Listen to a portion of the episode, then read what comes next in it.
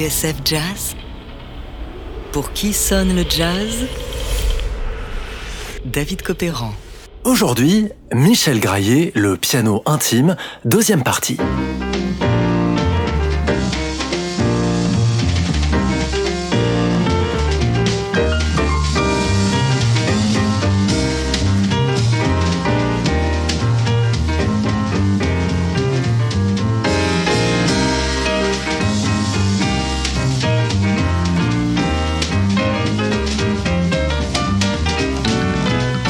Sommes à Paris, maison de l'ORTF, le 10 juin 1972.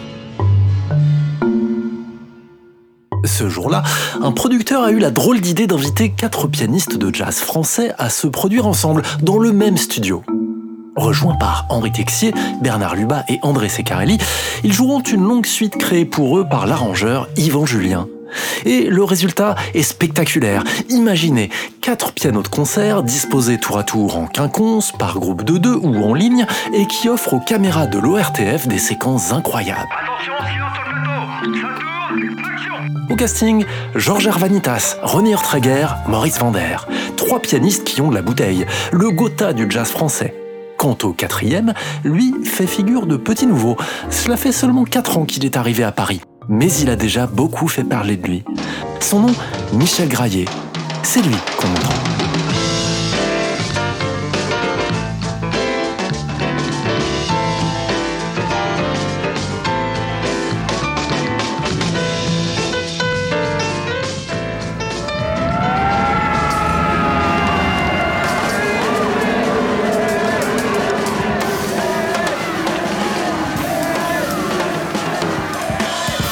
180 voitures gisant sur la chaussée.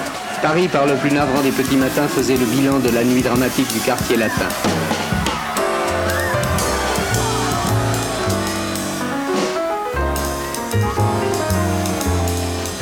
On l'a vu dans la dernière émission, c'est en mai 68, diplôme d'ingénieur en poche, que le Lançois de 22 ans est descendu à Paris.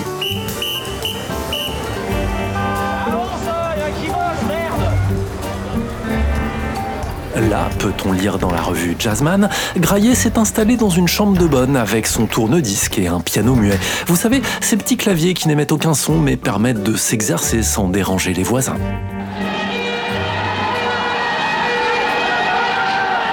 C'est l'affrontement. Mai 68 m'a vraiment donné envie de rester à Paris, dira Michel dans un entretien à Franck Medioni.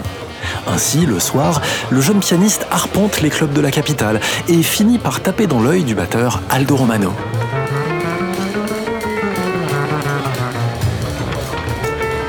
Avec Aldo et le contrebassiste Jean-François Jenny Clark, Michel forme rapidement le trio le plus furieux de la capitale.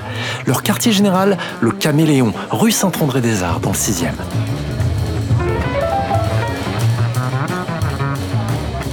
Voilà comment Mickey se fait une place dans le milieu du jazz. Et nous avons écouté le quartet de Jean-Luc Ponty qui va jouer euh, Hippomode de Sol, une composition de Jean-Luc. Très vite, le violoniste Jean-Luc Ponty l'engage dans son quartet.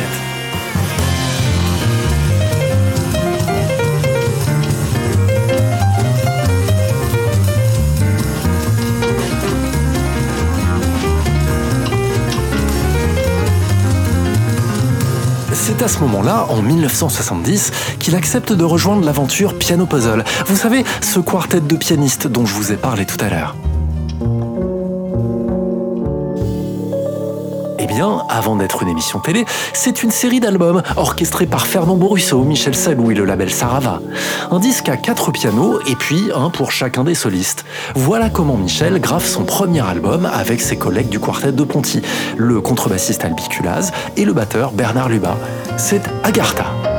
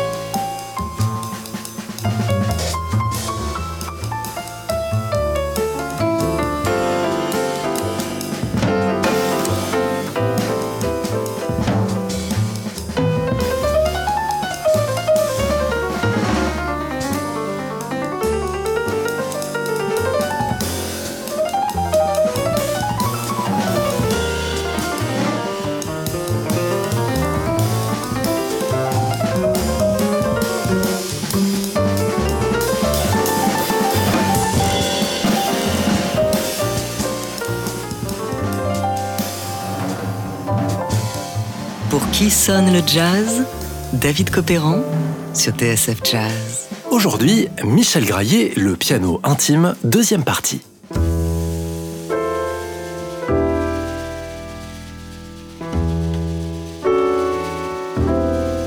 Interrogé par Jean-Pierre Moussaron de Jazz Magazine, Michel Graillet gardait une certaine tendresse pour ce premier album Agartha, paru en 1970.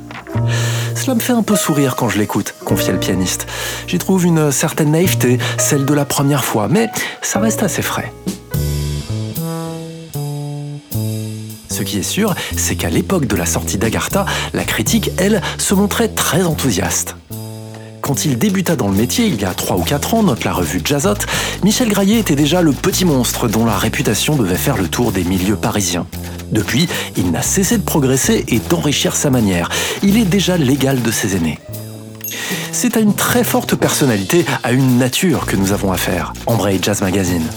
Improvisateur doué d'une imagination pleine d'élégance, Michel est aussi un instrumentiste bien armé dont le toucher possède à lui seul, dans les meilleurs moments, la faculté d'émouvoir.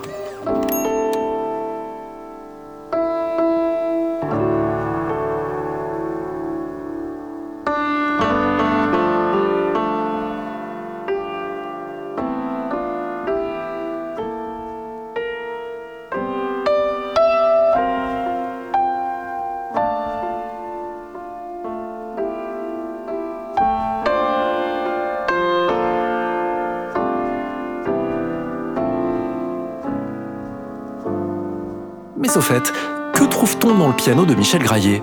Un peu de Bud Powell pour le bebop, Herbie Hancock pour le moderne, McCoy Tyner pour la passion et Keith Jarrett pour cette manière, dira Michel, de traiter le piano comme un orchestre symphonique. Jarrett, avec Michel, ils ont un nom d'écart, ils se connaissent. Ils se sont croisés notamment à Paris en 69, lorsque Jarrett jouait au Caméléon avec Aldo Romano et Jean-François Jenny Clark, sous l'œil intéressé d'un certain Miles Davis. Graillet l'aurait même hébergé chez lui. Et puis, il y a Bill Evans, bien sûr. Evans, le piano suspendu, ténébreux, mélancolique, les harmonies intérieures, la retenue. Tout ça, ça colle avec le caractère taiseux de Michel, qui, comme Evans, mais aussi comme Jarrett, sait jouer avec le silence. Ainsi, à plusieurs reprises et tout au long de sa vie, Mickey enregistrera sa musique en solo, un exercice qui lui permet plus que tout autre de laisser parler l'émotion, comme une sorte de livre ouvert.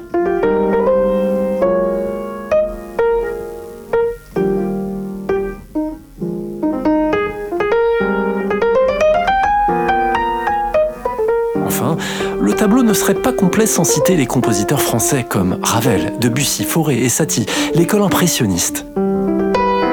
L'impressionnisme, dit Michel, ça s'est fait en peinture, en littérature et en musique aussi. Sentir les choses qui nous entourent, cela n'a pas forcément rapport à un cadre jazzistique, c'est plutôt un certain lâcher-prise.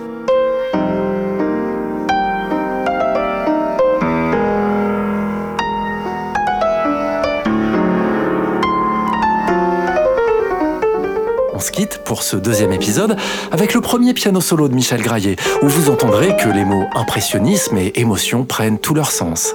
C'est un disque rare, intitulé In a Spring Way, gravé en 1978, et qui, bonne nouvelle, devrait bientôt être réédité grâce au label italien Red Records, que je remercie. C'est eux qui m'ont envoyé ce petit trésor que j'ai le plaisir de partager avec vous ce matin. On se retrouve bien sûr demain avec Michel Graillet, et tout de suite voici sa très belle Song for BE. Vous avez dit Bill Evans